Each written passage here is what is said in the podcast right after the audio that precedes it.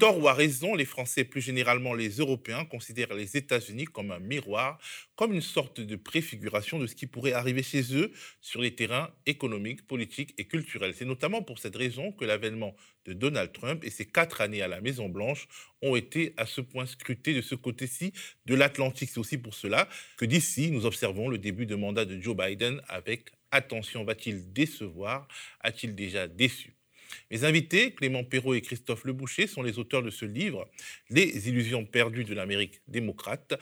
Clément Perrault est un activiste politique, euh, ancien de la campagne de Bernie Sanders, aussi responsable de la mobilisation dans le cadre de la primaire populaire en France, et Christophe Leboucher, alias Politico Boy, bien connu de nos spectateurs réguliers, et journaliste et ingénieur. Ensemble, nous allons nous apesantir sur l'expérience politique et sociale en cours aux États-Unis, alors même que le Covid semble à nouveau rôder, que le pays de l'oncle Sam vit une période de grève inédite et que le Parti démocrate semble donner en tout cas le bâton pour se faire battre, du moins donner l'impression de se soucier plus des milliardaires que du peuple américain après Trump, encore Trump Telle est peut-être la question. Bonjour Chris, bonjour Clément. Je vais commencer par vous demander comment vont les États-Unis aujourd'hui euh, sur le terrain social avec cette vague de démission euh, et, cette vague de grève dont nous avons parlé un peu plus brièvement dans le cadre de la matinale. Euh, Christophe. Oui, on peut dire que les États-Unis sont divisés et qu'ils sont dans un moment de tension. Il y a une forte inflation, euh, le marché du travail est, tendu, ce qui est un terrain propice aussi pour euh, les mobilisations sociales, les mouvements de grève et de revendication. Et donc ça s'observe euh, politiquement, on voit que les, démocrates ont du mal à garder leur base mobilisée, ça s'est traduit dans des élections partielles qui ont été assez dévastatrices pour eux. Donc il y, a, une inquiétude au sein des démocrates sur l'avenir politique. Et euh, entre-temps, au niveau de la société, on voit des grèves qui permettent d'arracher des concessions, des hausses de salaire, une mobilisation qui se fait autour de ça. Donc c'est un moment assez euh, bouillonnant d'un certain côté. C'est-à-dire le Parti démocrate qui est censé, hein, vraiment être censé être le parti de gauche aux États-Unis, va pas très bien, mais en revanche, on a l'impression qu'il y a une sorte de revival de la lutte des classes aux États-Unis, si euh, je comprends. Oui, c'est ça, et c'est à la fois probablement le fruit du travail de Bernie Sanders et, des mouvements comme ça, des mouvements de grève qu'il y avait eu déjà euh, euh, dans les années 2016-2020. Euh, et puis les, conditions économiques qui font qu'il y a eu un point de rupture qui a été franchi avec le Covid au niveau de ce qui est acceptable du point de vue des ouvriers, des employés. Euh, et, des nouvelles opportunités euh, de, se mobiliser face à ça, oui. Clément, euh, tu as travaillé donc pour la campagne de Bernie Sanders. C'est un monde que tu connais bien. Est-ce qu'on peut dire que justement les grèves qu'on connaît aujourd'hui sont, disons, les héritières, sont le produit d'une certaine forme de, mobilisation, d'une remise à l'agenda des, thématiques sociales? Est-ce que les, grévistes d'aujourd'hui sont les enfants de Sanders qui finalement n'a pas réussi à être le candidat des démocrates lors des élections de 2020 les enfants de Sanders, c'est les enfants globalement de toutes ces campagnes euh, radicales, euh, comme celle d'Alexandria Ocasio-Cortez ou d'autres. Euh, dans les élections partielles qu'évoquait Chris à l'instant, on a vu quand même la victoire de plusieurs candidats progressistes. donc c'est intéressant parce que. On dit progressiste et pas progressiste à la Macron. Non, c'est Merci euh, de, m'offrir la possibilité de clarifier ça. Effectivement, euh, Macron n'est pas progressiste. Et par ailleurs, euh, quand on dit progressiste aux États-Unis, on parle de l'aile gauche du Parti démocrate, des gens qui vraiment se battent pour des conquis sociaux et des, en tout cas des, éléments à conquérir sur le plan social et de la justice. donc il y a cet élément-là qui nous fait dire que la gauche démocrate est vraiment en bonne euh, vitalité actuellement. Il gagne des élections partielles. L'autre élément, c'est que depuis le début euh, de ses campagnes euh, présidentielles, Bernie Sanders, mais en fait depuis son parcours politique de 40, de 40 années, Bernie Sanders a toujours dit qu'il était un organizer dans l'âme, donc quelqu'un qui porte des mobilisations plus que quelqu'un qui dirige depuis la tête. Quand il était en, campagne en 2020, il aimait à dire j'ai l'ambition d'être, de ne pas être le commander in chief, donc chef des armées, mais l'organizer in chief. En gros, la personne qui impulse la dynamique avec le peuple. Et sur ça, effectivement, cette réencapacitation euh, du peuple, euh, on va dire de gauche pour le faire de manière très simple, est symptomatique et visible aujourd'hui, même plusieurs mois et années après les élections. En France, on dira que c'est bien la preuve que euh, l'élection n'est pas tout et que c'est sur le terrain des luttes sociales que, euh, que, disons, on peut arracher des victoires face au patronat, face à la bourgeoisie. Mais c'est la conviction qu'a Bernie Sanders d'ailleurs et qu'ils ont aux États-Unis de manière générale. Alexandria Ocasio-Cortez aussi explique qu'en fait, bah, l'élection c'est juste un moment, mais qu'après l'encapacitation de tout un chacun, elle est euh, au fil de l'eau euh, tout au long du mandat. Je ne connais pas ce mot. L'idée de reprendre du pouvoir d'agir, du pouvoir politique, euh, en déjà se sentant légitime. Ce que fait Alexandra Ocasio-Cortez sur son compte Instagram, a toujours expliqué comment elle peut, après maintenant trois ans de mandat, avoir le syndrome de l'imposteur et quelque chose qui, en miroir, en fait, offre à ses followers, à ses soutiens, la capacité de se projeter en se disant mais en fait je suis aussi légitime que n'importe qui à m'engager en politique. Et l'autre élément, c'est le slogan de la campagne de Bernie Sanders qui depuis le début en 2020 était Not me, us, pas moi, nous, sachant qu'en fait oui l'élection c'était bien de la gagner, mais qu'on la gagne ou qu'on la perde, il fallait mettre la pression après. D'une certaine manière, on peut faire un parallèle avec le Front populaire en France en 1936 qui, euh, suite à une victoire électorale, a vu un front syndical lui mettre la pression pour gagner. Eh ben là, en l'occurrence, ben, on a un front syndical malgré la défaite euh, du Front populaire qui aurait pu être incarné par euh, Bernie Sanders.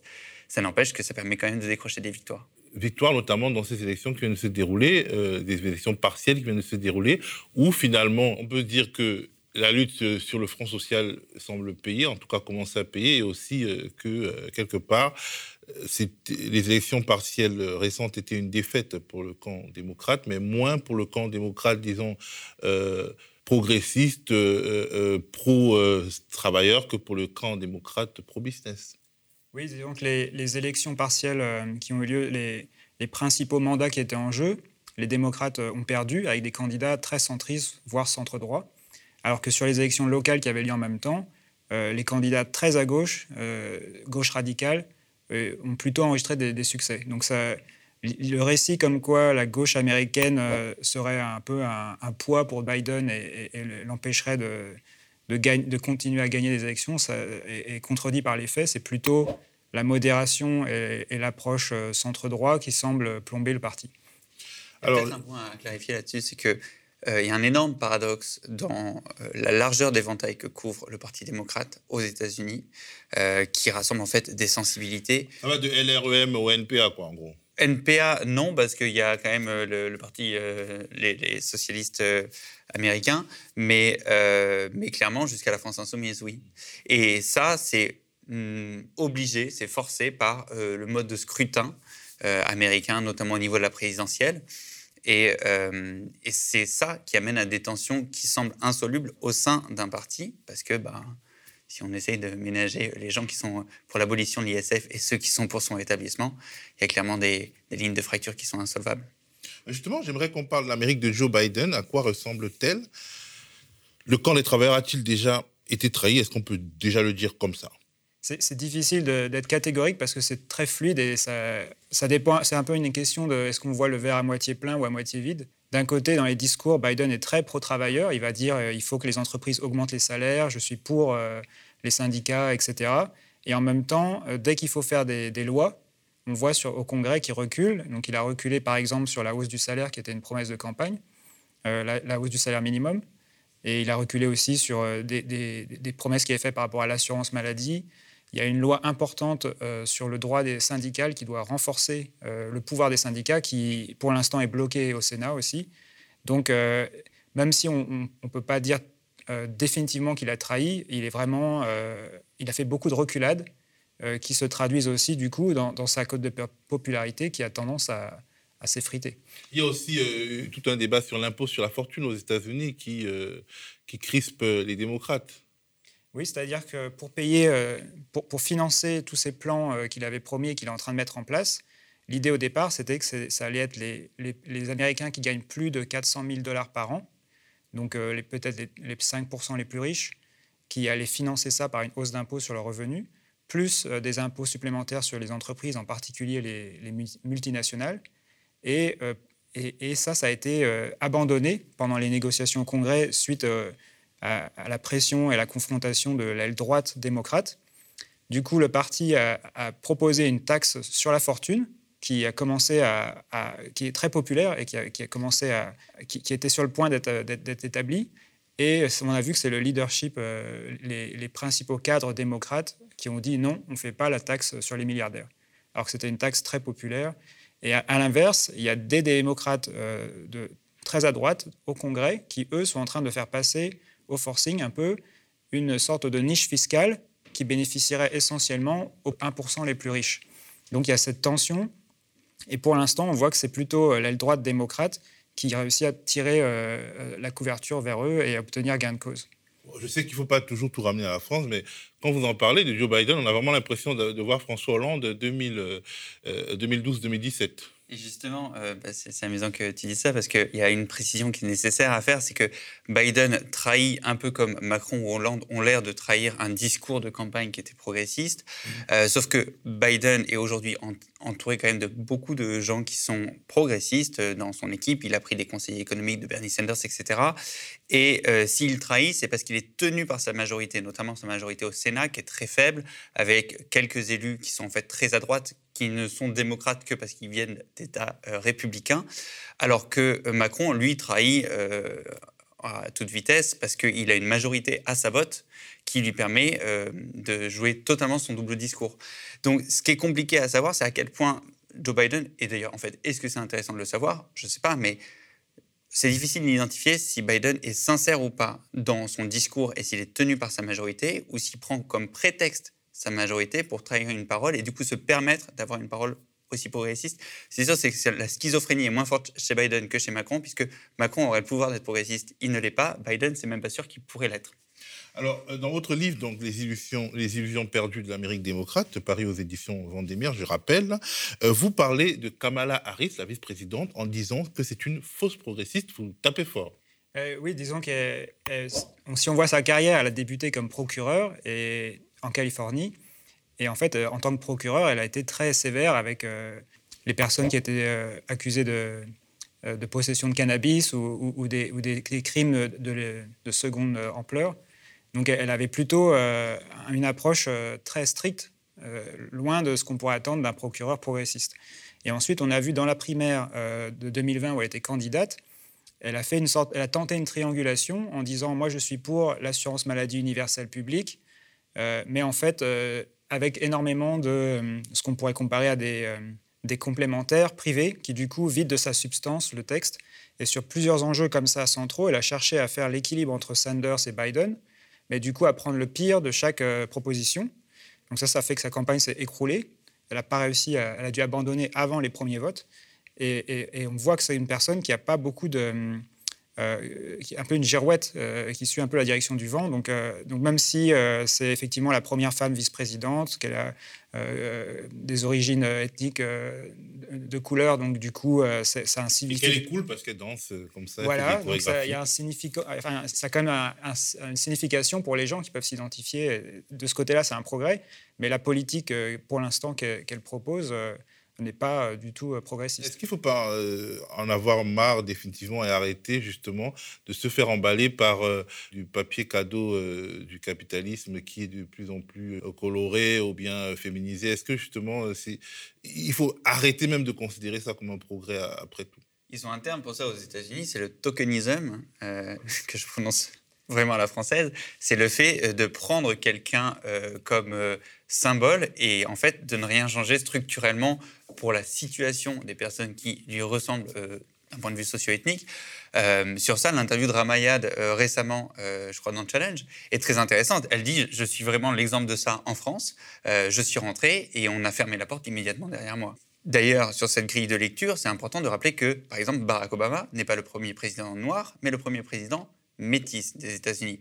Mon but, c'est pas de jauger s'il est noir ou pas, mais c'est juste de rappeler que son histoire personnelle et sa capacité de victoire en 2008 tient au fait qu'il était à la fois blanc et noir. C'est juste que d'un point de vue des médias blancs hégémoniques, ben, on l'a traité comme noir, mais en fait, il a présenté comme ça et ça aussi, euh, ça, lui, ça lui a servi objectivement. Exactement. Pour revenir sur l'hypocrisie de Kamala Harris, ce qui l'incarne très bien, euh, c'est que du coup, elle a été très dure avec des jeunes qui possédaient de la bœuf et que quand on lui demande à elle si on en a déjà fumé, elle rit comme si c'était une évidence que oui. Donc on est vraiment dans un cynisme assez fascinant de la part de, cette personne-là sur son rapport à la justice. je suis dur. Exactement. Alors, euh, le Parti démocrate, est-ce qu'il va survivre à cette présidente, ce Biden? Est-ce qu'on peut parler aussi de gauche irréconciliable aux États-Unis comme en France? Alors, Oui, il y, a deux gauches qui sont très différentes et, potentiellement irréconciliables, sauf qu'elles ont, elles, ont intérêt à travailler ensemble. Elles sont forcées un peu par les institutions à travailler ensemble parce que euh, c'est pas possible pour la gauche radicale de vraiment euh, se, séparer complètement du Parti démocrate. Euh, et, ce n'est pas possible au Parti démocrate d'exclure euh, la gauche radicale. Donc il y a, il y a un intérêt à ce qu'ils continuent de former une coalition, mais on voit que c'est compliqué. Et électoralement, si par exemple Biden humilie entre guillemets la gauche radicale en, refusant d'aller un peu vers eux, eh ben, il, s'expose après à, des, des, défaites électorales qu'il aurait pu s'éviter avec des candidats progressistes qui auront été décrédibilisés par sa politique. On peut se dire de manière très cynique, bon, écoute, de toute façon, à chaque fois ce sera un mandat, Biden arrive, euh, il trahit, euh, disons, l'aile radicale, il est renversé par euh, Trump ou un avatar de Trump, et puis c'est tellement horrible que finalement on reprend un Biden et puis un Trump, et finalement la vie politique s'organise autour des pro-business euh, qui euh, ne disent pas des méchancetés, des pro-business qui disent des horreurs. Est-ce que bah, c'est aussi le risque en France euh, Macron, Le Pen, Biden, Trump. Est-ce que c'est pas un risque finalement qui à terme va détruire même l'idée de politique? Bah, C'est ce que disait Sanders récemment quand il disait on a fait campagne sur la baisse du prix des médicaments. c'est une proposition qui a 85% de taux d'approbation chez les Américains en général. Même les, les Trumpistes sont plutôt favorables à ça. Donc si on est élu, on a le pouvoir, on a une écrasante majorité des Américains qui veulent qu'on baisse le prix des médicaments et on ne le fait pas, le risque c'est que nos électeurs n'aillent plus voter. Et ça peut, euh, ça peut du coup produire une alternance comme ça entre des Biden euh, pro-business et, des Trump euh, mais quand même, je nuance. Chaque fois, un peu plus, euh, on ira dans, dans l'abject et un peu plus, on ira dans la frustration et dans le Trumpisme ou, ou alors ici en France, le zémourisme, etc. Parce que les trahisons de ces personnes qui disent défendre le peuple vont amener ce peuple à se radicaliser un peu plus et à se diviser aussi quelque part. C'est l'autre problème, c'est qu'en fait, c'est pas juste une alternance où on rééquilibrerait, c'est qu'à chaque fois, on s'écarte du centre euh, et on se droitise, et que par ailleurs, l'impact du mandat de Trump euh, n'est pas encore totalement visible aujourd'hui, même s'il est terminé, notamment sur les enjeux de justice. Mhm. Euh, le mandat de Trump a déstructuré à plein d'égards la société américaine sur la justice, sur le rapport entre euh, les individus, parce qu'il a participé à monter en épingle les tensions socio-ethniques. Et, et aujourd'hui, même ne serait-ce que sur le rapport à la justice et à la vie humaine. Le fait qu'il accueille aujourd'hui dans sa maison de Floride euh, le jeune homme qui a tué deux manifestants au fusil d'assaut euh, lors des manifestations Black Lives Matter l'an dernier et qui a été jugé euh, innocent par, par le juré populaire il y a quelques jours, ne va pas du tout dans le sens de l'apaisement. Et c'est là où on se rend compte que ce ne serait pas juste un retour à 2020 que Donald Trump soit réélu en 2024, ce serait vraiment un saut dans l'abîme. Juste pour nuancer, euh, il faut quand même pas comparer Biden à Macron dans le sens où même si c'est des petites victoires, avec Biden, il y a quand même des gros progrès qui sont réalisés pour les Américains.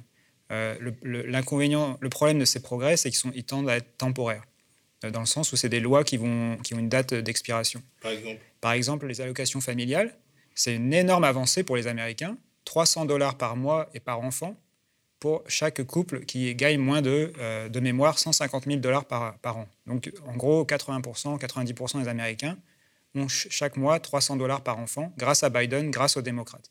Ça a permis de réduire la, pauvreté infantile de moitié.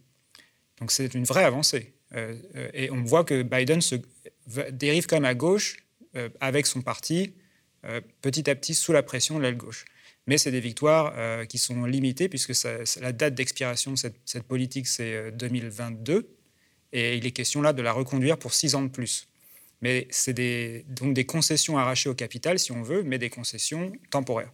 Ce qu'a dit Chris, c'est intéressant. Ça reboucle avec le point du début de l'interview sur les luttes sociales revitalisées. Elles tiennent aussi au fait que les mesures, même que temporaires, du gouvernement Biden redonne en fait de la respiration aux travailleurs américains qui se sentent beaucoup moins dépendants de leur employeur. Et en fait, même si les mesures s'arrêtent en 2022, il y a finalement très peu de gens qui sont en CDI aux États-Unis. Donc, ils peuvent tout à fait quitter leur emploi aujourd'hui parce qu'ils ont tout d'un coup un souffle économique euh, dans leur euh, trésorerie pour, euh, dans six mois, en reprendre un autre. Et euh, cette fluidité du marché américain explique aussi, du marché de l'emploi américain, euh, explique aussi pourquoi les luttes sociales sont d'un coup revitalisées par une mesure sociale, même ponctuelle. C'est très intéressant de noter le parallèle, en tout cas de, comparer cette mesure, donc apporter 300 dollars par famille et par enfant ce qui permet à une famille de, 300, de 3 enfants, par exemple, d'avoir 900 euh, dollars en plus.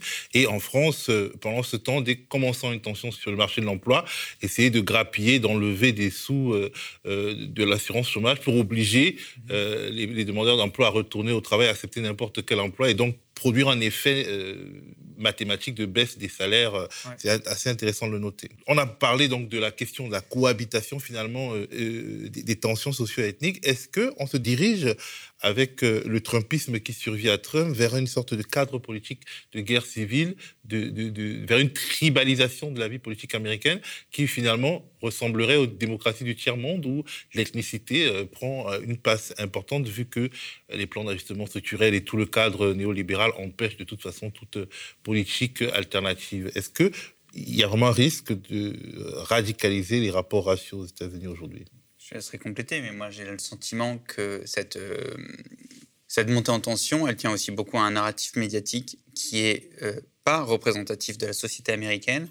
Euh, et d'ailleurs, de la même manière que la montée en tension sur le thème de wokisme n'est pas représentatif de la société française on peut en être désolé pour les conservateurs réactionnaires, mais il se trouve que les combats sociaux progressent, avancent, que l'égalité femmes-hommes est quelque chose qui est aujourd'hui euh, dans euh, l'ADN euh, politique d'un grand nombre de personnes, quelle que soit leur, origine politique, que la question du genre a énormément progressé, que ce soit en France ou aux États-Unis, et notamment par la question, par, les, par la culture populaire et les séries, et que bah, tout ça, c'est quelque chose qui fait un substrat de prise de conscience euh, sur euh, les, questions d'égalité entre, les individus qui est beaucoup plus fort qu'il y a quelques années. Et que, effectivement, ça, en revanche, ça crispe, que ce soit euh, sur les chaînes ultra-conservatrices comme Fox News ou même, globalement, les médias mainstream comme CNN. Oui, je pense, pas qu'il, y a qu'il va y avoir une guerre civile sur des lignes raciales aux États-Unis. on voit qu'au final, malgré tout, il y a une certaine une certaine acceptation dans la société américaine euh, du fait qu'il y a un racisme et qu'il faut euh, aller vers une société plus inclusive. Par exemple, quand euh, le, meurtrier de George Floyd a été condamné, la plupart des Américains, y compris les électeurs de Trump, ont, été d'accord avec le, verdict. Et, et, inversement, le jeune homme pro-Trump qui a tué deux, deux militants blancs euh, euh, de Black Lives Matter euh, dans les manifestations et qui a été acquitté, c'est un, acquittement qui, même chez le camp républicain, gêne un petit peu chez les électeurs, selon les enquêtes d'opinion. Donc on voit que la, division sur les lignes comme ça ethniques, elle est plutôt dans le discours, comme disait Clément, que dans les faits. Et s'il y a des tensions politiques, ça va plutôt être, à mon avis, comme on l'a vu le 6 janvier avec l'attaque sur le Capitole, ça va plutôt être euh, sur le camp républicain versus le camp démocrate et euh, le refus de reconnaître la légitimité du vainqueur euh, ou du, processus électoral. Si évidemment cette, crispation identitaire n'est pas si fondamentale que ça dans ce pays, pourquoi le Trumpisme survit? Quelle est la recette miracle du Trumpisme pour survivre et pour finalement être comme une sorte d'ombre sur le Parti républicain? Je pense que ça tient au fait que les gens ne se sentent pas euh, respectés aujourd'hui par les élites politico-médiatiques et économiques euh, du pays et que ce ressentiment, il est nourri au quotidien par euh, l'évidence de l'inégalité fondamentale qu'il y a sur les revenus, sur les patrimoines, sur le fait qu'il y a encore de nombreux Américains qui ont deux, trois jobs et qu'ils courent, ils tirent le, diable par la queue.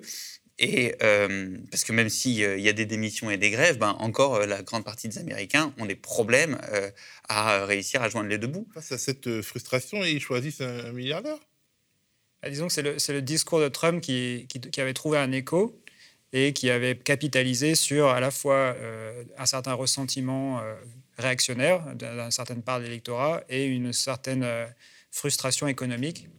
Plus, c'est une coalition, en fait, le Trumpisme, parce qu'il y a aussi des gens très riches qui, ou votent républicains par identité politique ou par intérêt économique et des gens euh, moins aisés qui ont peur du déclassement et qui voient dans Trump un, quelqu'un qui euh, leur parle et, défend leurs intérêts euh, plutôt que, les démocrates. Mais on voit aussi un peu que c'est le produit de l'échec d'Obama et des échecs répétés des démocrates quand ils ont le pouvoir de réussir à mettre des politiques en place qui à la fois sont universelles, donc aident tout le monde et non pas juste une catégorie de personnes, et qui vraiment euh, améliore le quotidien des gens. Et c'est ça que Biden essaye de faire, c'est de reconquérir les classes euh, populaires, les, la, white working class et, et, euh, l'électorat rural. La classe des travailleurs blancs. voilà. Pour essayer de, de, de, stopper cette progression du Trumpisme et ramener une part significative des, des Américains sous la tente, on va dire, républicaine ou, ou démocrate avec un grand D, et, ne plus être dans cette réaction euh, permanente. Est-ce que... un, point sur la réaction permanente, tient aussi au fait que la couverture médiatique aux États-Unis est médiocre, voire exécrable. Euh, on a très peu de travail, d'investigation, de, pédagogie. Vraiment, les médias ne jouent pas leur rôle de pédagogie sur la situation socio-économique du pays. Et du coup, on est dans le commentaire, dans euh, la réaction, dans un truc très fiévreux, en fait, qui fait que finalement, le peuple américain de plus en plus doute de ces médias, ça fait monter la notion de fake news. On ne peut pas reprocher à un peuple qui est informé par des médias qui lui ont parlé d'armes de destruction massive, qui lui, ont parlé du Russiagate euh, comme euh, d'un fait, alors qu'en fait on se rend compte que c'est pas si clair que ça. Euh, et de tous ces éléments-là, de théories qui en fait n'ont pas été démontrées comme des faits, et qui du coup se tourneraient dans un questionnement de la réalité de l'information, oui, je pense que le point fondamental aujourd'hui à, retravailler aux États-Unis, c'est le fait d'avoir des médias de qualité qui ne sont plus dans l'opinion et le commentaire, mais dans l'explication de la situation politique. Le problème, c'est que c'est comme en France, ben, euh, ces médias, ils sont beaucoup tenus par les puissances de l'argent, et que tant que c'est des milliardaires qui tiendront les cordons des médias, on ne pourra pas avoir une explication claire sur les écarts de richesse entre Jeff Bezos et l'Américain moyen. Alors, est-ce que les, médias américains en font des tonnes comme les médias français sur le wokisme? Parce que finalement, en France, on se défend, enfin, il y a un camp qui prétend euh, se battre contre les influences américaines, et en réalité qui, euh, finalement, impose des thématiques euh, qui consistent à qualifier tout le monde et n'importe qui de woke. Est-ce que cette euh, cette mode-là existe également aux États-Unis. Est-ce que c'est une mode d'importation totalement? Euh, oui, ça existe aux États-Unis. On, a l'impression, enfin moi en tout cas, j'ai l'impression de voir en France se dérouler avec euh, six mois de retard ce qui se passe aux États-Unis depuis précédemment. C'est-à-dire que comme la droite américaine n'a rien à offrir comme avancée, puisque son programme c'est baisser les impôts des, très très riches et, casser les aides sociales, du coup, euh, elle instrumentalise tout ce qui a des, toutes les problématiques culturelles. Donc avant, c'était euh, le droit des armes à feu, le droit à l'avortement. Et maintenant, c'est euh, les paniques morales, donc sur le wokisme, la cancel culture, qui sont instrumentalisées. Mais les démocrates ont une, une, petite part de responsabilité aussi, parce qu'ils vont du coup, en réponse, dire les républicains sont racistes. Donc, euh, les, démocrates et les républicains n'ont rien à offrir au peuple, donc ils se divisent le marché politique. D'un côté, euh, des personnes qui euh, se présentent comme antiracistes et ouverts aux luttes, aux luttes qui ne demandent pas de sortir de l'argent, et de l'autre côté, ceux qui capitalisent sur bah, la panique mhm. que, que cela peut engendrer. Oui, la seule différence, c'est qu'au sein du Parti démocrate, il y a une faction, donc la, gauche progressiste la, et radicale, donc c'est un spectre un peu, hein, mais qui réinsère dans le discours et dans l'offre politique des, euh, des, propositions vraiment pour les travailleurs, pour, pour les classes moyennes. Donc, qui essaye de contrer cette, dichotomie euh, qu'on observe autrement, euh, cette, ces guerres culturelles, comme on dit souvent. Alors, vous connaissez tous les deux très bien les États-Unis. il y a une élection présidentielle qui aura lieu en France dans quelques mois. La campagne est déjà lancée. Euh, quels sont les, euh, disons, les traits communs et les traits différenciants que vous voyez aujourd'hui? Pour la campagne de 2020, c'est différent, c'est compliqué parce qu'elle s'est passée dans un contexte de pandémie. Donc c'est les quelques parallèles euh, que, qui me semblent pertinents sont plutôt avec la campagne de 2016. Le premier trait commun extrêmement clair, c'est la complaisance médiatique à l'égard d'une figure raciste officiellement euh, néofasciste, euh, qui est euh, Éric Zemmour.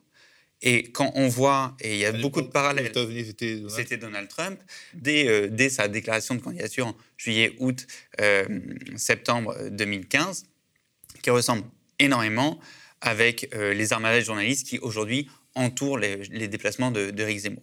Ça, c'est le premier point, et le fait que Éric Zemmour, tout comme Donald Trump, arrive par le sensationnalisme, hein, pas du tout par le contenu, à polariser l'agenda médiatique autour de lui.